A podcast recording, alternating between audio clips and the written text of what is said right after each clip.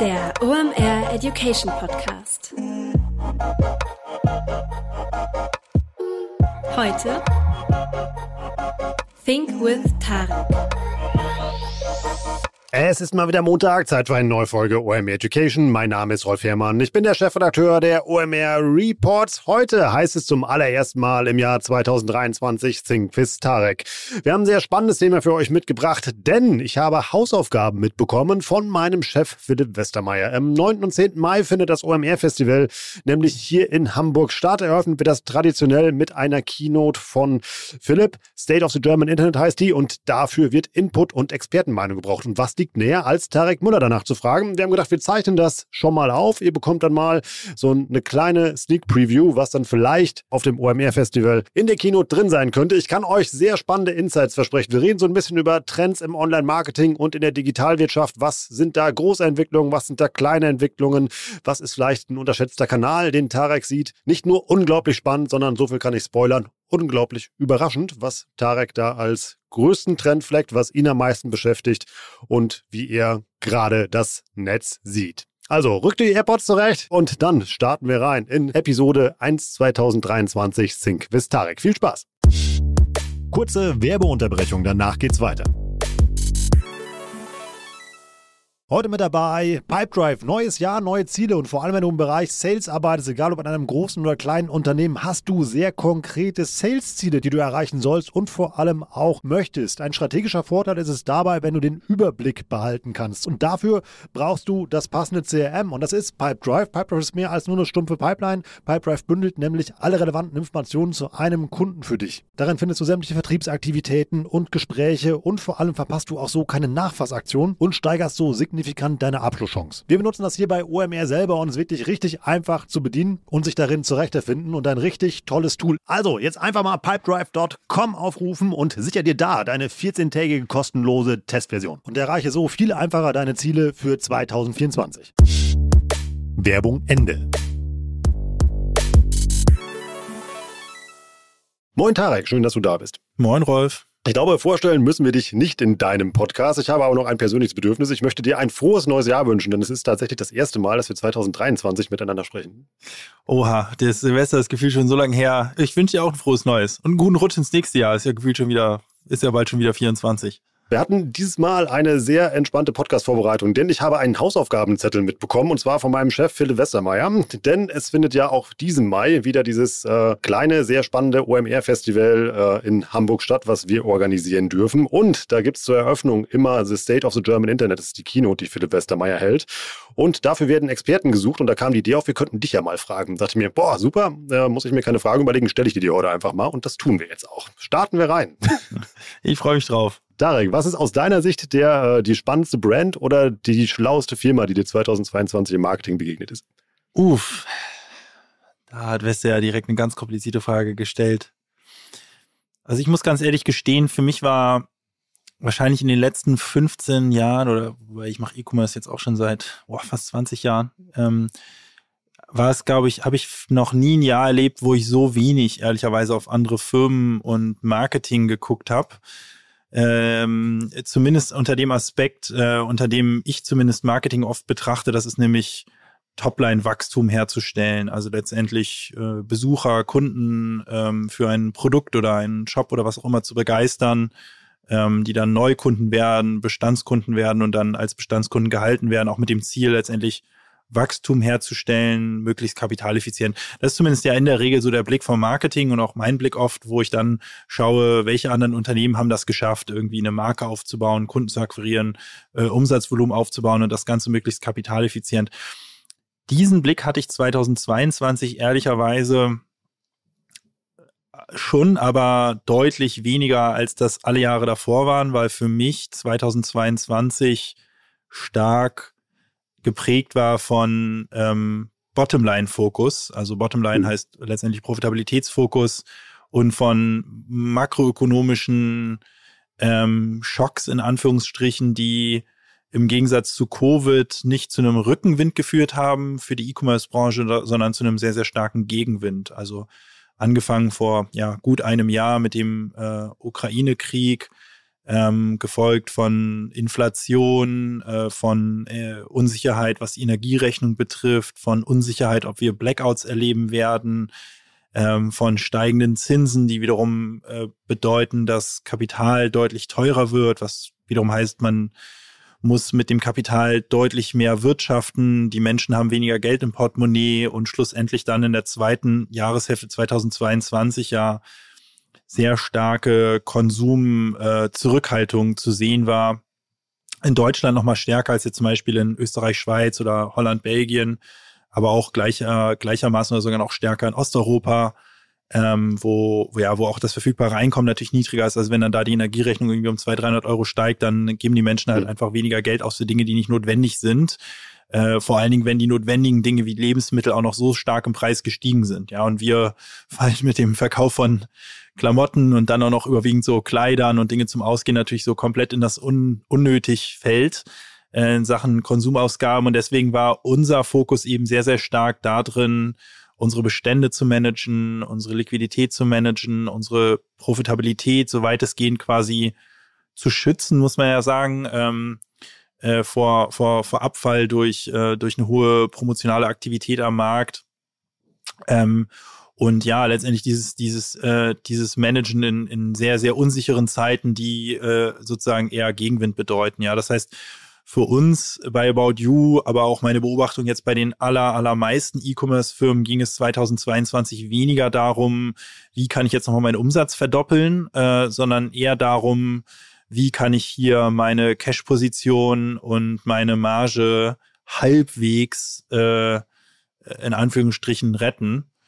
Das äh, bedeutet auch, dass man natürlich sein Marketing adjustiert, aber dann guckt man halt eben weniger auf, wie gesagt, die nächste, den, den nächsten Wachstumsschub, sondern eher, ähm, äh, wo kriege ich halt profitable Kunden her, wie kann ich in meiner Kundenreaktivierung weniger jetzt auf die Steigerung der Kauffrequenz gehen, sondern auf die Expansion der Marge mit dem jeweiligen Kunden, ohne letztendlich den Kunden ähm, so weit Barrieren aufzubauen durch Dinge wie Versandkosten oder Retourenkosten etc., dass man den Kunden auch wirklich dann quasi nachhaltig abschrecken würde. Ne? Das heißt jetzt nicht, dass ich irgendwie keine Gedanken habe zum Thema Marketing, da können wir vielleicht auch kurz drüber reden, ähm, äh, aber äh, ich glaube sozusagen nur das vielleicht mal so ein bisschen als äh, Disclaimer zur Frage, was hat mich eigentlich primär beschäftigt in 2022, war es weniger Topline. Trotzdem, wenn wir auf Topline gucken oder auf Marketing, gibt es so ein paar Dinge, die ich auf jeden Fall spannend finde, ähm, Live-Shopping beispielsweise ähm, als ein Thema, wo ich schon immer davon überzeugt war, dass es irgendwann kommen wird, aber auch immer davon überzeugt war, dass der Zeitpunkt noch nicht so richtig da war. Und 2022 war für mich so zumindest der Zeitpunkt, wo ich so das Gefühl hatte, jetzt fängt's an, relevanter zu werden für ähm, noch nicht für die Masse, aber ähm, zumindest für eine relevant große Nische. Ähm, Messenger als Thema gleichermaßen war für mich auch eigentlich schon immer klar, dass Messenger irgendwie ein Thema ist, was irgendwann in einer relevanten Anzahl Leute ähm, äh, im Bereich Marketing sozusagen auch adressieren kann. Auch das war 2022 für mich der Fall. Mit beiden Dingen haben wir zum Beispiel bei About You viel rumgespielt, mit Live-Shopping und Messenger. Ähm, mhm. Darüber hinaus das Thema Marktplatz, auch ein Thema, was schon seit zehn Jahren besprochen wird, aber durch unser Scale-Geschäft, also Scale ist ja die Software, die wir an Enterprise B2C-Firmen verkaufen, wo wir über 100 Online-Shops äh, mittlerweile als Kunden haben, die unsere Software benutzen. Da habe ich eben gesehen, dass das Thema Marktplatz jetzt wirklich real wird. Also dass wirklich nicht nur Zalando, Amazon, About You im Prinzip Marktplätze sind, alle anderen reden drüber, ähm, äh, sondern eben auch äh, wirklich fast alle Händler jetzt sagen, so jetzt ist der Zeitpunkt gekommen, wo ich das auch wirklich umsetzen möchte. Ähm, das Thema Influencer-Brands, auch jetzt kein neues Thema, aber auch, würde ich sagen, ein Thema, was jetzt wirklich in, ins Volumen geht langsam, ja, wo hm. Influencer es wirklich schaffen, äh, dreistellige Millionenumsätze bis hin zu Milliardenumsätzen in Europa eben zu erzielen. Äh, TikTok sicherlich ein Kanal, der ähm, auch nicht neu ist, aber der auch, der auch den Weg ins, ins Volumengeschäft geschafft hat. Äh, siehe auch Player wie Shein und Co., die auch Milliardengeschäfte aufbauen konnten, letztendlich auf TikTok-Marketing.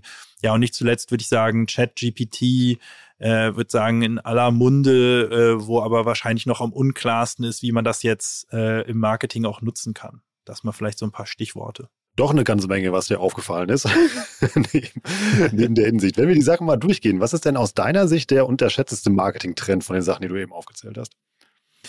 Ja, das ist schwer zu sagen, weil die, glaube ich, alle in unterschiedlichen Stadien sind. Ja, so ein TikTok äh, sicherlich jetzt der am wenigsten äh, Geheimtipp, äh, weil, glaube ich, total offensichtlich, dass das äh, ein Riesenhebel sein kann und ja auch bewiesen letztendlich durch einige Firmen und äh, Influencer, die ja richtig signifikante Geschäfte auf TikTok aufbauen konnten. Also insofern äh, würde ich sagen, kein Geheimtipp und wahrscheinlich auch nicht unterschätzt, weil das irgendwie jedem klar ist, aber vermutlich für die meisten trotzdem unklar, wie man da jetzt erfolgreich drauf wird, ja.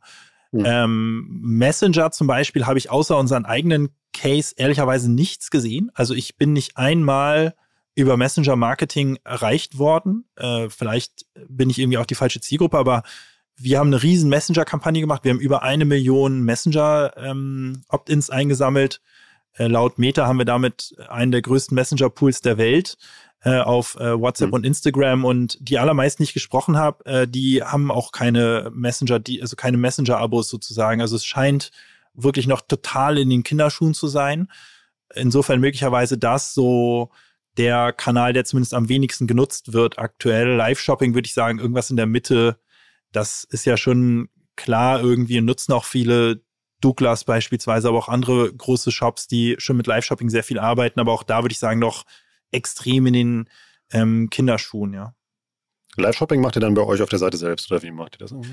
Genau, also wir haben in 2022 insgesamt über 500 Live-Shows ähm, hm. durchgeführt in äh, jetzt nichts Falsches sagen, aber auf jeden Fall über zehn Sprachen. Ähm, genau, die bei uns auf der Website gehostet werden. Lass uns gerade nochmal zu dem Messenger springen, weil das, glaube ich, ist auch wirklich ein Kanal, den nehme ich immer stärker wahr. Also auch irgendwie, vor allem bei Unternehmen in unterschiedlicher Größe. Also vom Supermarkt bei mir um die Ecke, der das jetzt anbietet, so ich schicke dir den Prospekt immer per WhatsApp, bis irgendwie äh, andere Player wie Snox beispielsweise. Echt? Welcher Supermarkt ist das? Äh, Famila, genau, ich darf es ja sagen. Jetzt. Echt? Krass, ja, das habe ich noch gar nicht erlebt. Der einzige Messenger, raus. Den super, super, danke den, den ich abonniert habe, ist der OMR Messenger natürlich, wo Weste seine, seine Updates gibt, ja. Das ist also der einzige Messenger, Messenger-Kanal, der mich erreicht hat bisher. Bei Famila gehe ich aber auch nicht einkaufen. Da kommt jeden, genau, bei irgendwie, äh, beim OMR, ähm, die WhatsApp-Newsletter kommt jeden Freitag eben halt eine Nachricht. Ähm, es ist noch nischig, aber wenn du sagst, dass sie über eine Million Kontakte eingesammelt hat, das ist ja eine signifikante Größe. Sehr größer als jeder Newsletter-Verteiler, den man mal so eben aufbauen kann. Ja, das ist so. Vor allen Dingen, wenn du dir dann die Open Rates anguckst, und die Klickraten, dann ist das halt, es erinnert mich so ein bisschen an die good old days, ja. Ich bin ja so alt, wie ich gerade schon festgestellt habe, dass ich schon 20 Jahre E-Commerce mache. Das heißt, ich kann mich noch an die Zeiten erinnern, in denen man jedem Kunden einfach irgendwie eine E-Mail schreiben konnte, weil ich glaube, Double Opt-in gab es noch gar nicht so richtig. Also das war noch Single Opt-in, du hast nur ein Häkchen gesetzt oder das Häkchen war schon vorgesetzt. Da hast du ja. dann irgendwie von deiner Kundenbasis irgendwie 70, 80 Prozent der Leute erreichen können, hattest halt Open Rates von über 50 Prozent. Ne? Das ist also für die jungen Hörer quasi unvorstellbare Zahlen, weil mittlerweile kein Mensch mehr E-Mails sieht oder öffnet. Ne? Aber das ist halt so ein bisschen wie die Good Old Days im E-Mail-Marketing und auch die Good Old Days im Push-Marketing, ehrlicherweise. Auch am Anfang, ich kann mich auch noch dran erinnern, 2014 haben wir mit der About You App, äh, haben wir die About You App rausgehauen. Da hatten wir noch äh, unfassbar hohe Opt-ins quasi auf Push und wenn du eine Push rausgeschickt hast, hat auch jeder geklickt. Ne? Also das äh, das nutze ich natürlich dann extrem schnell ab, ja, aber ähm, mhm. so die Zahlen, die man gerade im Messenger-Bereich sieht, die erinnern mich da schon sehr stark dran, so was Opt-ins angeht, äh, Opt also Opt-in-Raten kommt nicht auf, auf die Art und Weise, wie man es macht, auch vor allem die Öffnungsraten und die Klickraten angeht. So da Zahlen, die du teilen kannst, parat? Nee, ich glaube nicht. Ich habe die Zahlen jetzt auch nicht exakt im Kopf, aber es sind schon, ja, wie man sich das vorstellen kann. Ich meine, da kann ja jeder selbst drüber nachdenken, ja. Wenn man irgendwie ein bis zwei Messenger-Dienste äh, aktiviert hat und dann kommt da eine, eine Messenger-Message äh, äh, rein bei Insta oder WhatsApp, dann guckt man die sich halt an, ja. Also, oder ich weiß nicht, wie oft öffnest du da die Familie äh, WhatsApp-Geschichten versus wie oft hättest du da jetzt diesen physischen Prospekt in deinem Briefkasten wirklich aufgemacht. Ne? Das ist wahrscheinlich die WhatsApp schon, hat eine höhere Öffnungsrate auch, weil es einfach ein neues, neues Medium ist irgendwie. Ich meine, man findet so neue Sachen ja immer cool. Ne? Ja, allein schon, um diese rote Eins wegzukriegen. Also ich glaube, die Open Rate wird nahezu bei 100 Prozent sein. ist ja die Frage, ob man mit den Inhalten halt interagiert. Aber das ist dann ja halt die nächste Frage. Aber Awareness hast du auf alle Fälle. Ja. Genau, das ist halt eben das Ding, ne? Das ist wie mit den E-Mails früher. Früher war E-Mails halt so neu, da hast du dir halt, äh, da hast du auch noch so eine rote Eins gesehen, wenn eine E-Mail reinkam mhm. halt, ne? Die Zeiten sind ja auch vorbei so. Vielleicht auch ein spannendes Thema für eine der nächsten Episoden. Ich mache aber mal weiter mit der nächsten Frage, die wir bekommen haben. Und zwar einmal, was ist aus deiner Sicht der wichtigste Makrotrend im Digitalmarketing? Ja, also da würde ich wieder eigentlich das äh, sagen, was ich am Anfang gesagt habe, dass ich glaube, dass gerade im E-Commerce die letzten zehn Jahre die Marketingabteilungen sehr, sehr stark optimiert haben auf kapitaleffizientes Wachstum. Und meine Wahrnehmung ist, fast alle E-Commerce-Player und die Marketingabteilungen bei den E-Commerce-Playern in den letzten sechs bis zwölf Monaten ziemlich einen Shift gemacht haben zu einer deutlich stärkeren Profitabilitäts, ähm, zu einem Profitabilitätssteering. Also ganz konkret heißt das, ganz früher haben die Leute halt auf CPO optimiert, also Cost per Order, ja. Also da hat man halt gesagt, was kostet mich das, eine Order reinzubringen? Man hat ja gar nicht geguckt, wie war der, wie hoch war der Warenkorb der Order und war die Order überhaupt profitabel oder nicht, ja, oder wie profitabel war sie. So dann ist man irgendwann übergegangen auf so eine Art Kosten-Umsatz-Relation, wo man gesagt hat, ich gucke jetzt nicht mehr die Order an, sondern ich gucke quasi die Baskethöhe an und hat dann gesagt, ich optimiere im Grunde genommen also ganz am Anfang ist man hingegangen, hat gesagt, wie viel kostet mich eine Order? Dann ist man hingegangen, hat gesagt, wie viel kostet mich ein Euro Umsatz? So, und dann ist man irgendwann hingegangen und hat gesagt, ich honoriere Neukunden mehr als Bestandskunden, weil ich irgendwie den Zukunftsumsatz des Neukunden quasi in der Initialtransaktion rein attribuiere, ähm, um letztendlich die Neukundenakquise zu stärken. Alles ja Maßnahmen, die rein auf Topline gehen. Dann gab es Attributionsmodelle, die das irgendwie sinnvoller verteilt haben und dann hat man angefangen und hat vielleicht den Umsatz, den, den, den zukünftigen Umsatz einmal adjustiert um eine Profitabilitätskomponente, wo man gesagt hat, okay, Kunde A ist aber profitabler als Kunde B, also adjustiere ich den, den, den Umsatz von Kunden A oder B halt irgendwie um plus oder minus 20 Prozent beispielsweise. Also ich, ich gehe hin und ich optimiere schon auf Topline, aber irgendwie auch mit einer Profitabilitätskomponente. Und ich glaube, irgendwo in dieser ganzen Journey sind eigentlich 90 Prozent der E-Commerce-Player noch gewesen, zumindest bis 2000 2021 End of Year. Und ich glaube, 2022 wo das Jahr, war das Jahr, wo fast alle Marketingabteilungen im E-Commerce, zumindest in den Bereichen, die sehr gebeutelt waren von der Krise, also gerade so Lifestyle-Industrie und Co., also Mode, Wohnen, Home Living, Do-it-yourself, ähm, Beauty, alles das, was halt in Corona eben sehr, sehr starken Rückenwind hatte und dann auf der Basis irgendwie geplant hat und dann ziemlich einen Dämpfer bekommen hat 2022 von der Realität. Also all diese Firmen und die Marketingabteilung dieser Firmen sind, glaube ich, 2022 sehr stark umgeschwenkt hin zu, wie kann ich möglichst effizienten Euro-Profit reinholen. Nicht mehr, wie kann ich einen mhm. Neukunden reinholen, wie kann ich irgendwie effizient Topline reinholen, sondern wie kann ich meine Profitabilität steigern. Und das ist aus meiner Sicht jetzt mal der, die größte Makro, in Anführungsstrichen, Veränderung, also in der Steuerung dessen, wie Marketing passiert ist in 2022 und ich denke auch in 2023, weil ich da schon davon ausgehe, dass wir jetzt nicht ähm, 2023 wieder in die Vor-Covid-Zeiten kommen und erst recht nicht in die Covid-Zeiten, sondern schon weiterhin ein schwieriges Umfeld sehen im E-Commerce und weiterhin Cash und Profitabilität halt eine große Rolle spielen. Und ich glaube, Cash, um das auch nochmal zu erwähnen, vielleicht eine Cash-Sicht, das war etwas, das kenne ich relativ gut von meiner Vor-About-You-Zeit, weil da war ich immer investorenfrei. Das heißt, da ging es nicht nur um die P&L, sondern auch um eine Liquiditätssicht. Ja, du also musst quasi dein Inventory noch managen, weil du halt irgendwie nicht unlimitierten Zugang zu Kapital hast. In meiner Vorbau-Due-Zeit habe ich ja viele Online-Shops betrieben, immer selbstfinanziert, ohne Bankenfinanzierung. Das heißt, ich hatte halt nur mein eigenes Geld und ich musste mir eben überlegen, akquiriere ich jetzt einen Kunden oder kaufe ich im Prinzip Ware ein, ja?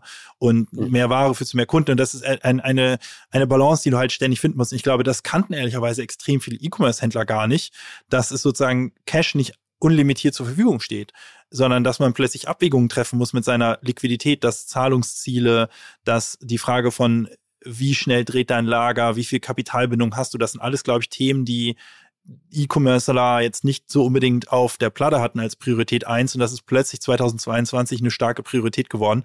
Und das wirkt sich dann natürlich auch aus auf die Frage, wo machst du Marketing und was ist sozusagen dein Cash Conversion Cycle? Also du investierst eben heute ein Euro in Google-Werbung in Deutschland, du investierst ein Euro in Instagram in Tschechien. Ja, wann, wie viel profitabel ist der Euro eigentlich, den du drehst und wann hast du diesen faktischen Euro Return eigentlich auf deinem Konto auch wieder. Ja, und das ist, das sind, glaube ich, alles Aspekte, die bis 2022 keine so sonderlich große Rolle im Marketing gespielt haben.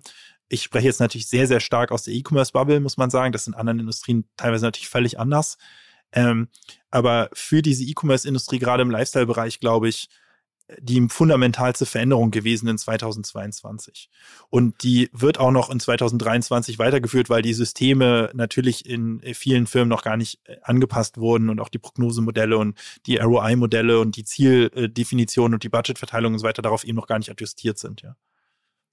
Wo ist denn der Unterschied zum Thema Customer Lifetime Value steigern? Da haben wir ja schon auch in verschiedenen Podcasts immer hier darüber gesprochen. Das klingt für mich jetzt alles so ein bisschen fast performance-getriebener, was du immer gesagt hast. Ja, genau. Also das ist genau die Customer Lifetime Value Sicht. Ähm, äh, nur ehrlicherweise, wir haben da schon sehr viel drüber geredet, aber wenn man sich halt die Realität anguckt da draußen, dann ist halt 99 Prozent der E-Commerce-Player steuern nicht auf Customer Lifetime Value Profit, mhm. sondern steuern bestenfalls auf Customer Lifetime Value im Umsatzsinne. Äh, und forecasten halt letztendlich das Umsatzpotenzial des Kunden und nicht das Deckungsbeitragspotenzial. Also ist ja die Frage Customer Lifetime Value, wie definierst du Value? Value könntest du ja definieren als Profit oder also Deckungsbeitrag oder als Cash äh, also Cashflow oder eben als Umsatz. Und meine Erfahrung ist, die meisten gehen gar nicht auf Customer Lifetime Value, sondern eher auf so eine Kosten-Umsatz-Relation beispielsweise oder mhm.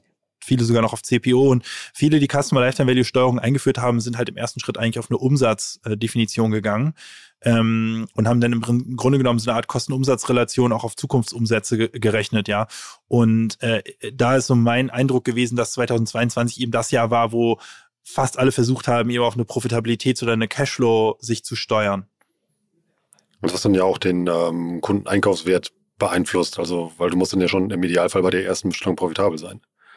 Nee, nicht unbedingt. Also das beeinflusst es beeinflusst jetzt gar nicht unbedingt, wie viel Geld hast du für einen Kunden zur Verfügung, aber es beeinflusst halt sehr ja. stark, auf welche Kanäle setzt du und was für Kunden holst du dir ran. Es gibt halt Kunden, die sind ein totaler Volumentreiber, die bringen dir also richtig viel Umsatz, aber wenig Profitabilität, gerade in einem Geschäft mit kostenlosem Versand und Rückversand wo ein großer Teil deiner Kunden tatsächlich, oder nicht ein großer Teil, aber ein relevanter Teil deiner Kunden strukturell defizitär ist. Ja, also es gibt einfach eine ganze Menge Kunden, die sind mit jeder Bestellung machen die einen Verlust, aber die treiben Volumen. Ja, ähm, äh, und es gibt eben Kunden, die machen wenig Volumen, aber dafür eine sehr hohe Profitabilität. Und wenn du jetzt zum Beispiel hingehst und sagst, du, du bemisst quasi die Zahlungsbereitschaft, also deine, äh, die Frage, wie viel kannst du für den Kunden ausgeben, im Prinzip sehr stark am Volumen äh, oder am Deckungsbeitrag, kann es sein, dass du am Ende des Tages eigentlich auf denselben Wert kommst. 30 Euro für Kunden, ja. Aber die Frage, was für Kunden und wo du dann am Ende dein Geld ausgibst, halt fundamental anders ist, ob du sagst, 30 Euro auf den Kunden und ich rechne eigentlich sehr stark auf das Volumen, also quasi auf effizientes Volumen reinholen, versus ich rechne sehr stark auf Profit reinholen. Da holst du dir plötzlich andere Kundengruppen ran, andere Altersstrukturen und das determiniert natürlich auch die Kanäle, in denen du unterwegs bist. Und das ist schon, das heißt im Zweifel gar nicht, dass du weniger Budget hast. Das heißt im Zweifel auch gar nicht, dass dir ein Kunde mehr oder weniger wert ist, sondern das heißt im Zweifel nur, dass du innerhalb der Kanäle oder auch zwischen den Kanälen dein Budget shiftest. Innerhalb der Kanäle heißt sowas wie, kaufst du dir jetzt eher einen Kunden ein aufs Keyword Kleid? Das ist dann definitiv eine Frau oder mit sehr hoher Wahrscheinlichkeit eine Frau. Und die kauft halt Kleider, die sind Hochreturnierer, aber Hochvolumen oder gehst du halt auf äh, Männersocken? Ja, jetzt mal blöd, das ist total ein banales Beispiel jetzt, aber das, das soll nur zeigen, es ist auch nicht nur die Frage Google oder Instagram beispielsweise, sondern auch innerhalb von Google und Instagram beispielsweise Instagram spezifisch jetzt welche Zielgruppen, Soziodemografien tagest du bei Google jetzt zum Beispiel welche Keywords, ja. Und wenn du halt eine Umsatz- oder Volumeneffizienz äh, anstrebst, dann gehst du auf ganz andere Keywords, als halt wenn du auf eine Profitabilitäts- ähm, Sicht gehst. Nichtsdestotrotz muss man sagen, was man ja schon feststellen kann, das sieht man jetzt ja auch in den ganzen ähm, Zahlen der Big Techs und das sieht man aber auch, äh, also letztendlich jeder, der ein bisschen am Markt aktiv ist, sieht das auch. Die absoluten Budgets sind natürlich auch im E-Commerce drastisch runtergefahren worden. Also letztendlich fast alle E-Commerce-Player müssen sparen. Äh, und ähm, eine, ein Posten, an dem man irgendwie am erst, als erstes mal wegstreicht, ist in der Regel irgendwie Marketing. Ja, gerade so Upper Funnel, Brand Marketing Aktivitäten und so. Also es, es ist mit Sicherheit auch das Gesamtmarketing-Budget schon äh, relevant gesunken. Das, ähm, das stimmt natürlich auch. Kurze Werbeunterbrechung, danach geht's weiter. Heute mit dabei ein Veranstaltungshinweis. Also holt unbedingt eure Kalender raus und schaut mal nach, ob ihr am 8. und 9.10. Zeit habt. Dann findet hier oben in Hamburg nämlich wieder der Analytics Summit statt, organisiert von Tracken. Früher war der Analytics Summit ein reines Analytics-Event. Mittlerweile gibt es da eine große Themenvielfalt aus den Bereichen Martech, Conversion-Optimierung, Cloud, Advanced Analytics und AI. Also ein Pflichttermin für alle, die sich zum Beispiel für GDPR, Compliant, GA4 Setups interessieren, für die das Thema First-Party Data Strategy relevant ist oder auch die sich zum Thema Gen AI fit machen wollen. Das ganze Event geht über zwei Tage. Die haben richtig starkes Speakerinnen-Line-Up da am Start. Brands sind da zum Beispiel vertreten wie Red Bull, L'Oreal oder Vodafone. Und als Hörerin des OMA Education Podcast bekommt ihr natürlich auch einen Discount auf eure Tickets für den Analytics Summit. Geht deshalb einfach mal jetzt auf analytics-summit.com slash Tickets und mit dem Gutscheincode OMR Education 10 bekommt ihr 10% Rabatt auf euer Ticket beim Analytics Summit. Also jetzt euer Ticket sichern und dann sehen wir uns am 8. und 9.10. hier oben in Hamburg. Werbung Ende.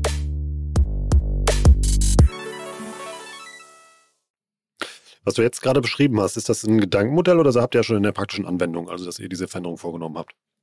Welche Trennung meinst du? Diese Veränderungen, die du eben beschrieben hast, habt ihr die schon durchgeführt? Also habt ihr da, also seid ihr schon mitten dabei, mal Kanäle anders zu spielen und dann ja, ja. vorzugehen? Ja, ja, also wir sind da genauso wie alle anderen, dass wir sagen, mehr Priorität oder Priorität auf Profitabilität, auf Cashflow, auf das Abverkaufen von äh, Inventar, äh, was, äh, was sozusagen vergänglich ist. Ja, also äh, letztendlich willst du keine Winterjacken mehr im April auf Lager haben, dann liegen die da ein halbes Jahr rum. Relativ klares Beispiel. Äh, also die Prioritäten im Marketing haben sich da schon sehr, sehr stark verändert. Bei uns war die, war zum Glück der Need for Change nicht so riesengroß, weil für uns die Customer Lifetime Value Definition auch immer im Prinzip einen Deckungsbeitrag auf einen Deckungsbeitrag abgezielt hat. Aber wir hatten schon immer auch eine starke Volumenkomponente drin, ja. Also dass wir halt gesagt haben, uns ist Volumen, Volumen hat einen Wert. Ja, ähm, und diese, dieser Wert von Volumen, der ist bei uns natürlich auch massiv gesenkt worden. Das Gute war, dass unsere Systeme, also dass die Logiken und die Systeme alle schon da waren und dass wir eigentlich eher innerhalb der Systeme adjustieren mussten auf die Zielmetriken. Ja, das heißt, wir hatten es da deutlich einfacher als andere, die systemisch noch gar nicht in der Lage waren, überhaupt einen Deckungsbeitrag zu prognostizieren oder zu erfassen. Ja. Also eher ein Umbau und kein Neubau, eigentlich ja, eine Umkonfigurierung, würde ich sogar sagen, in unserem Fall zum Glück. Es war nicht mal ein mhm. Umbau, also eine, eine Umkonfigurierung und ein, eine Verfeinerung. Äh, ähm, bei vielen war es aber tatsächlich ein Mindshift und ein systemischer Umbau, äh, ein systemischer Neubau, äh, kann man kann man sagen. Ja, hohe, hohe ähm, und das halt eben äh, unter unter maximal ähm, schlechten Rahmenbedingungen, weil du kannst natürlich einerseits sagen, als Händler, so, ich gehe jetzt halt volle Kanone auf Profitabilität. Aber ähm, wenn du halt äh, Inventar hast, physisch, bist du natürlich limitiert. Weil du kannst mhm. ja jetzt nicht sagen, also nehmen wir mal an, du sagst, okay, ich habe es total verstanden, ich optimiere nicht mehr auf Volumeneffizienz, sondern auf Profitabilität. So, und dann, dann machst du das und dann plötzlich fahren deine Systeme halt so dermaßen runter, dass du kein Volumen mehr hast. Dann bringt dir das auch nichts, weil dein Inventar halt noch im Lager liegt, das ist gebundenes Kapital, also auch Stichwort Cashflow, äh, beschissen. Äh, du hast gebundenes Kapital, ein Kapital hat einen viel höheren Wert. Das heißt, jeder Tag Ware im Lager kostet dich reell Geld, weil plötzlich Geld eben eine Verzinsung unterliegt. Ja, äh, das war ja lange Zeit nicht so, dass quasi Kapitalbindung halt mit sehr, sehr hohen inneren Kosten einhergeht. Äh, das heißt, du bist irgendwo limitiert, ja, limitiert nämlich äh, dadurch, dass du sagst, du willst einerseits auf Profitabilität optimieren, du hast aber auch gewisse Volumen, die du einfach erreichen musst, weil ansonsten bringen dich deine indirekten Kosten, nämlich die Kapitalkosten von gebundenem Kapital um. Und das natürlich auszutarieren, ist schwierig. Und dann äh, ist es natürlich schwierig, dass du letztendlich einen guten Mix findest aus Marketing und Promotion, ja, weil quasi Preisreduktion bedeutet immer, du steigerst deine Conversion Rate, weil du hast immer eine Preiselastizität. Ja, wenn du etwas günstiger verkaufst, hast du eine höhere Conversion Rate, dann konvertiert dein Traffic höher, äh, schneller und du hast letztendlich eine höhere Volumeneffizienz. Auf der anderen Seite kostet dich das Marge und kostet dich im Zweifel Zukunft und kostet dich irgendwie auch Credibility. Also hast du ja nicht nur die Einschränkung eines gewissen Mindestvolumens, wenn du mit physischem Bestand arbeitest und auch eines Mindestvolumens, wenn du mit physischer Infrastruktur arbeitest. Zum Beispiel ein unausgelastetes Lager kostet dich auch einfach Geld.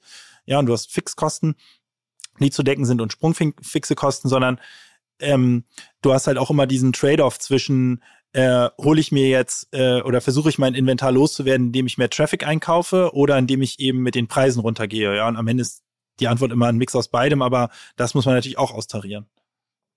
Wohl dem, der Digitalprodukte herstellt.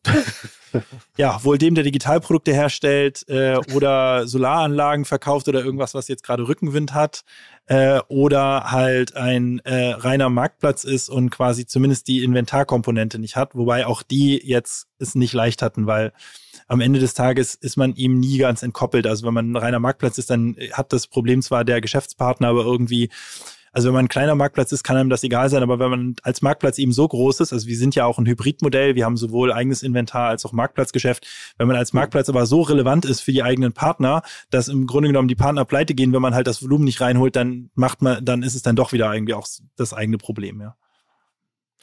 Ich gucke hier nochmal in mein Hausaufgabenheft. Da habe ich eine vierte Frage, die ich dir noch stellen soll. Was ist die größte Veränderung bzw. Neuerung im Marketingbereich?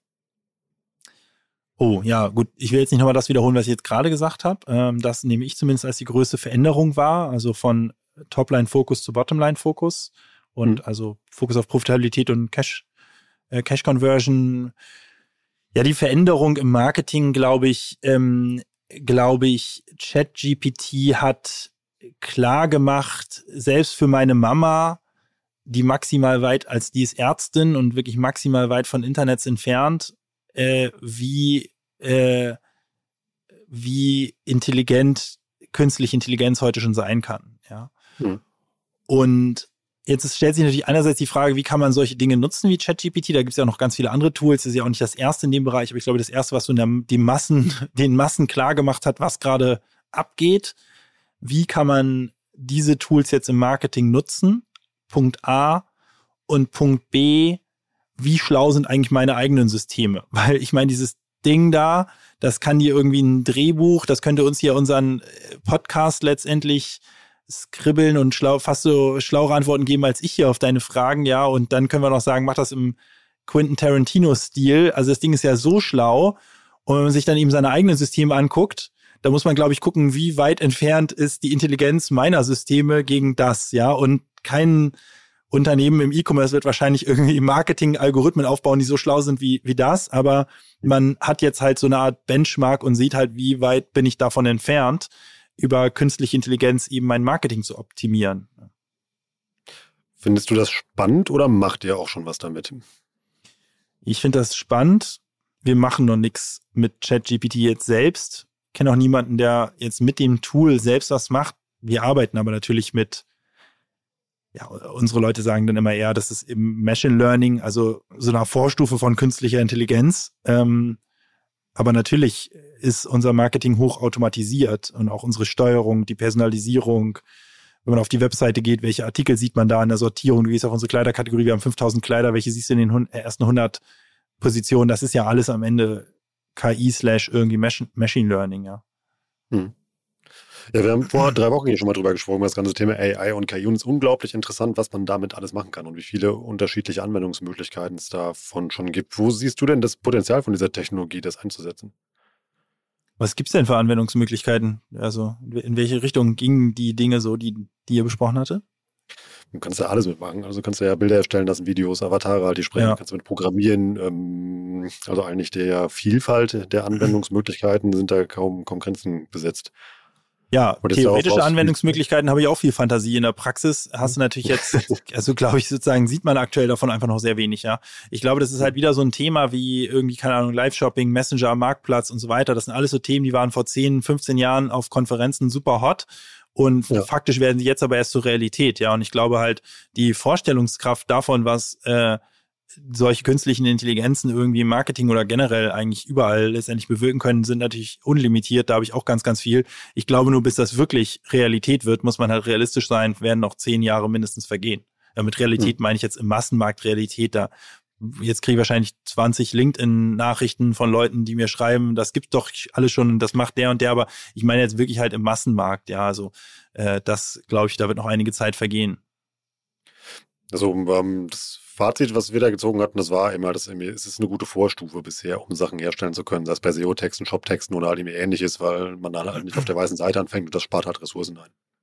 Ja, klar, aber ich meine, das macht man auch heute alles schon, ja. Also äh, sozusagen halb, halbautomatisierte Translation beispielsweise, das Hm. nutzen auch schon viele, ja. Das sind aber alles ja wirklich ja, sozusagen im Vergleich zu dem, was ChatGPT daraus hat, irgendwie so Dovi-Anwendungen, ja. Und ich glaube halt, bis man so bei dem ist, was man sich jetzt so vorstellt, irgendwie, ich habe so einen krassen Chatbot, der berät mich da drin, was, keine Ahnung, das beste Möbelstück ist oder äh, ich habe halt einen digitalen Avatar von mir selbst, den ich halt anziehen kann und so. Ich meine, das ist ja irgendwie relativ klar, dass das irgendwie in 20 Jahren die Realität ist, aber ich befürchte halt, dass es auch noch länger als ein Jahr dauern wird, bis sowas halt annähernd mal in der Praxis auch zu sehen ist, ne? Ist ja auch noch gut, bis dahin können wir diesen Podcast analog aufnehmen und sind keine zwei Avatare, die vorgeskriptet miteinander sprechen.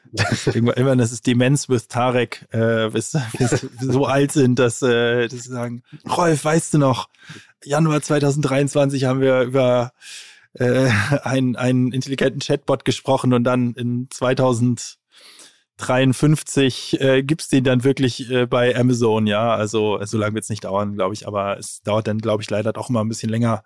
Man darf halt nicht unterschätzen, wie komplex es denn doch ist, das Ganze irgendwie in einem Massenmarkt, in einer Massenmarktplattform zu verbauen, wie in einem, keine Ahnung, Zalando oder About You oder sowas, ne?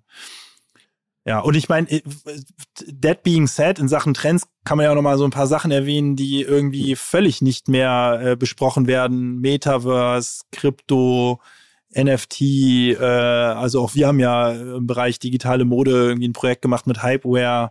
Äh, ja. Das sind ja auch, also wer weiß, ja, wie, was für einen Lauf die Themen nehmen. Also ähm, äh, irgendwie werden dann ja doch viele Dinge, von denen man irgendwie dann doch überzeugt war, die sind jetzt kurz vorm Durchbruch kommen dann wieder zum Erliegen, was glaube ich nicht heißt, dass die Themen jetzt für immer tot sind, aber glaube ich überhaupt nicht dran. Ich, also ich habe keine Kryptowährungen, so wie jetzt überhaupt kein Krypto-Jünger, aber dass irgendwie Blockchain, NFT, digitale Mode und solche Themen irgendwie äh, irgendwann in, in, in, in Zukunft halt Relevanz haben, ist, glaube ich, schon auch relativ klar. Aber ich, ich finde, das sind auch alles so Themen, wo man dann doch sieht, so bis Dinge dann wirklich, wirklich mal im Massenmarkt, so bei, bei, bei beim, beim ganz normalen Konsumenten auch in der Nutzung ankommen und nicht als Passwort in den Medien, da vergeht einfach unfassbar viel Zeit und es durchläuft dann doch viele Zyklen.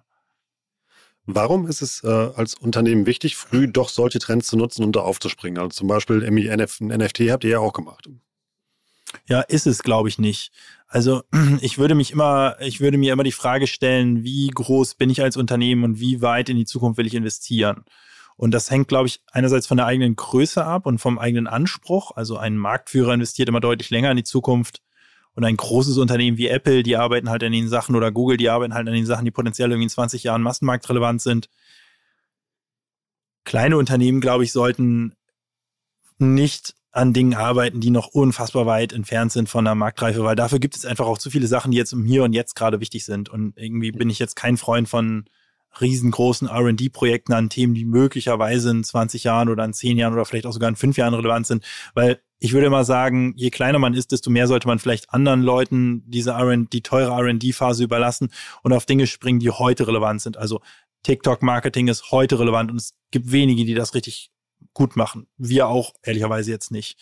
Ähm, Messenger ist heute relevant, ja. Und ich würde, glaube ich, immer versuchen, die Dinge richtig gut zu machen, die heute relevant sind oder zumindest auf einer absehbaren Zeit von ein, zwei Jahren und nicht jetzt irgendwie, äh, außer man gründet halt ein Startup um das Thema rum, aber wenn ich jetzt irgendwie ein Online-Shop bin, dann glaube ich, macht es jetzt nicht so viel Sinn, irgendwie sich krasse Ressourcen auf irgendwie ChatGPT jetzt gerade zu verwenden, sondern ich würde irgendwie abwarten, bis andere Leute Cases geschaffen haben und in der Zeit lieber gucken, dass ich die Sachen mastere, die halt mir auch heute und morgen und in den nächsten zwölf Monaten halt den Profit reinknallen oder den, das Volumen.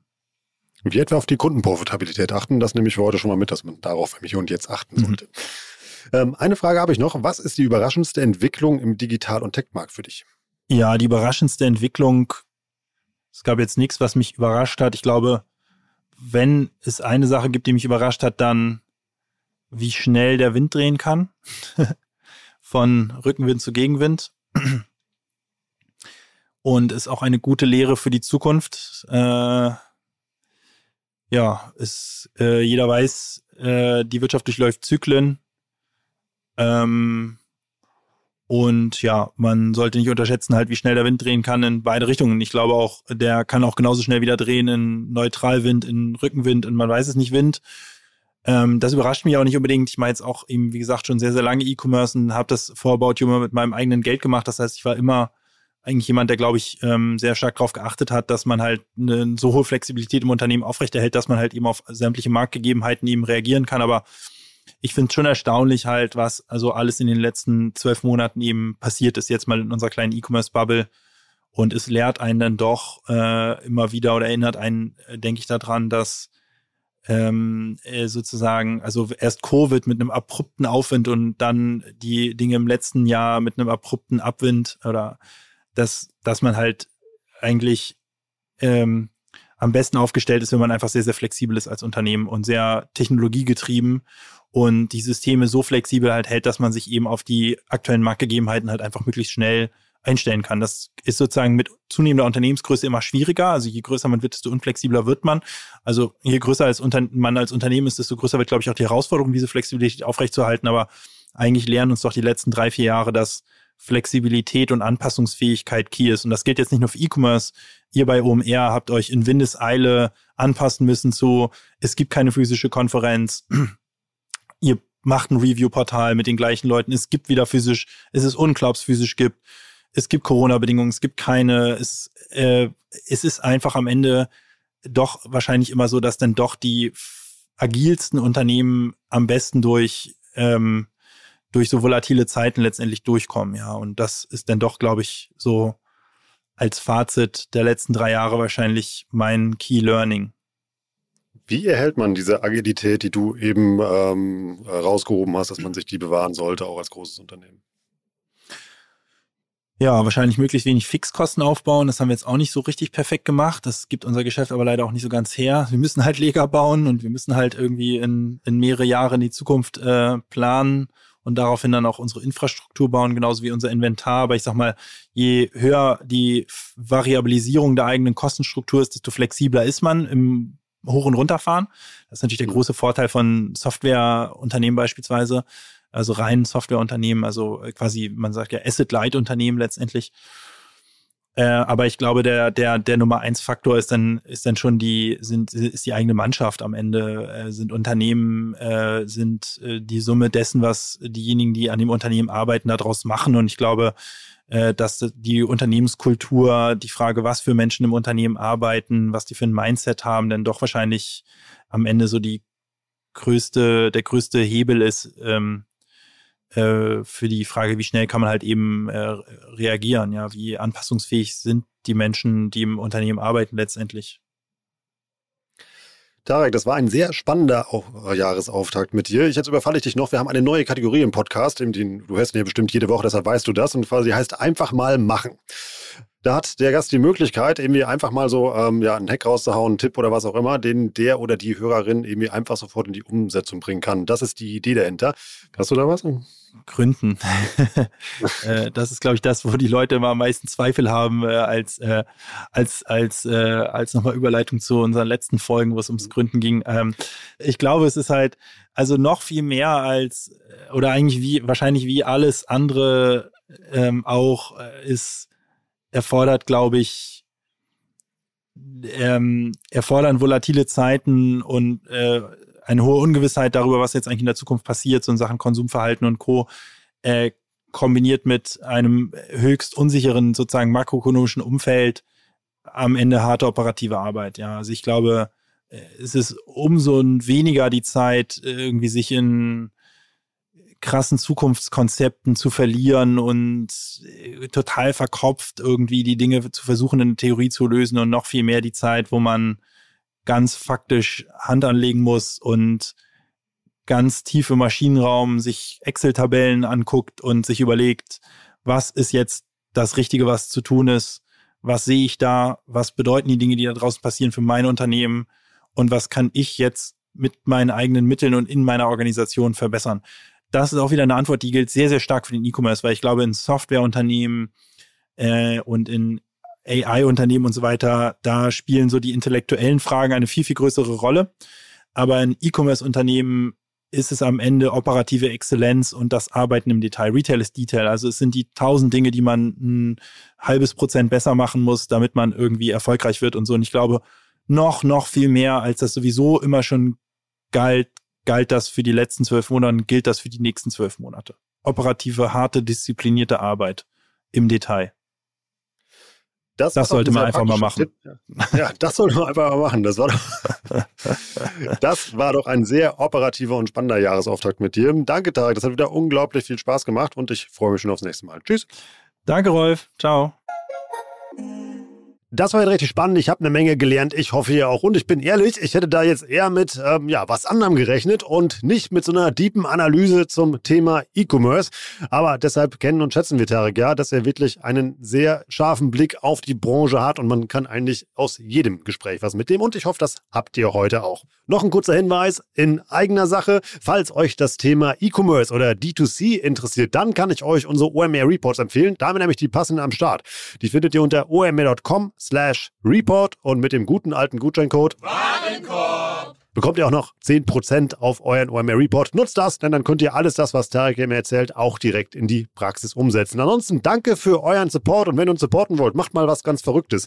Guck mal nach links und rechts, wer vielleicht im Office neben dir sitzt, wer mit dir auf dem Laufband schwitzt. Vielleicht ist es ja eine Online-Marketerin oder ein Online-Marketer. Schöner Gesprächsaufhänger für den Flirt im Fitnessstudio. Kennst du vielleicht diesen wunderschönen Podcast OMR Education? Dann abonnier den vielleicht, hör ihn dir an.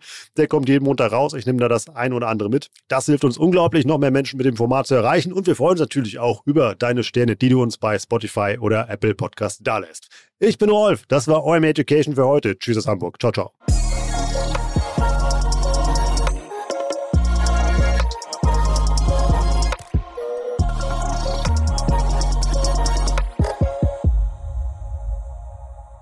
Dieser Podcast wird produziert von Podstars